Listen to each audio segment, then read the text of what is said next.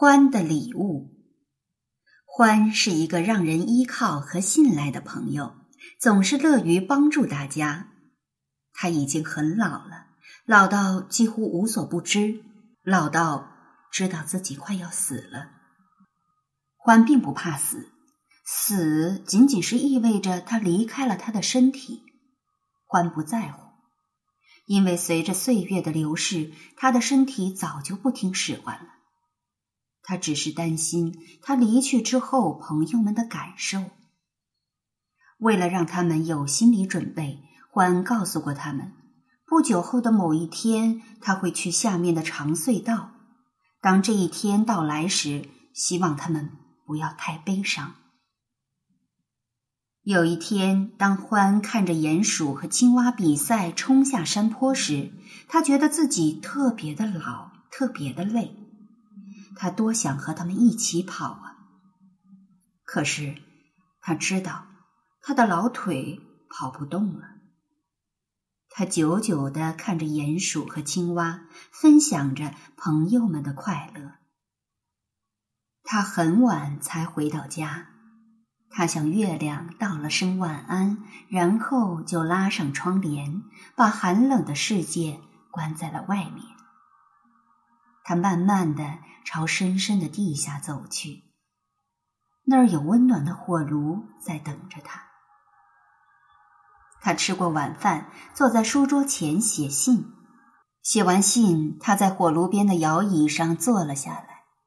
他轻轻的来回摇晃着，很快就熟睡过去了。他做了一个奇怪却很美的梦。一点都不像他从前做过的梦。让欢吃惊的是，他正在奔跑，他的前头是一条好长好长的隧道。他觉得双腿非常强壮，稳稳地朝着隧道跑去。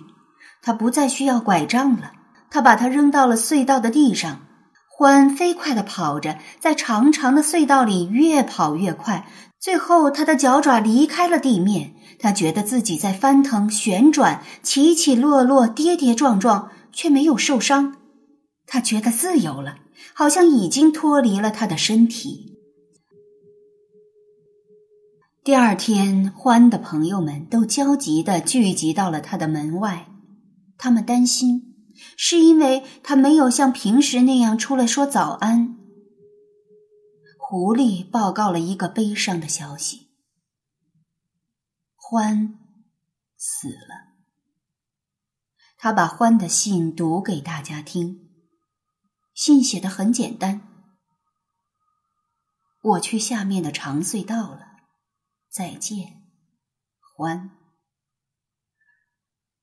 所有的动物都爱欢，大家都非常伤心，特别是鼹鼠，它非常失落、孤独、难过的要命。那天晚上，鼹鼠在被窝里一直想着欢，眼泪顺着他那天鹅绒般的鼻子流下来，他紧紧抱着的毯子都湿透了。外面开始下雪了，冬天来了。很快，厚厚的积雪就把动物们的家埋了起来。接下来的几个月里，他们会待在温暖而舒适的家中度过寒冬。雪盖住了乡村，却掩盖不住朋友们的悲伤。欢总是在别人需要他的时候出现。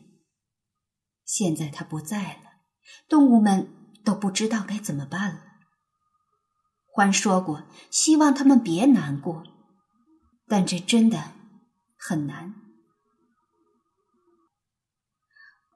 春天到了，动物们常常互相串门，常常说起欢还活着的那些日子。鼹鼠很会用剪刀，他说起了欢教他怎样用一张折纸剪出一长串鼹鼠的事。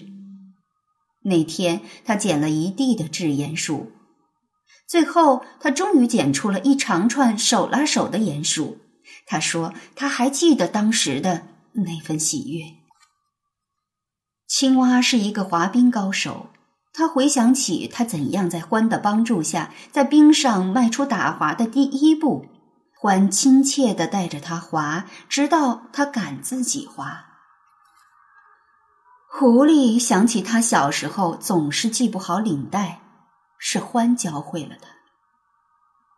把宽的一头从右边搭到左边，从后面绕一圈，然后朝上拉，再向下穿过领结口，抓住细的一头，把领结推到脖子上。现在狐狸会系各种各样的领结，有些系法还是他自己发明的呢。当然，他的领带也总是系得无可挑剔。欢把自己烤姜饼的独家秘方交给了兔子太太，还教他怎样烤出兔子形状的姜饼。兔子太太出色的厨艺在全村都出了名。当他说起欢给他上的第一堂烹饪课时，他说了那么久，好像还能闻到刚出炉的姜饼的香味儿。所有的动物对欢都有一段特殊的回忆，他教过他们的一些事情，他们现在做的好极了。欢给每个朋友都留下了离别礼物，他们可以永远珍藏下去。有了这些礼物，他们就能够互相帮助。等到最后的积雪融化了的时候，动物们的悲伤也慢慢的融化了。每当提到欢的名字，说起欢的又一个故事，大家都露出了微笑。一个温暖的春日，鼹鼠走到他最后一次看到欢的山坡上。他想要谢谢欢送给他的离别礼物。谢谢你，欢，他轻轻地说。他相信欢能听到。是的，欢一定会听到。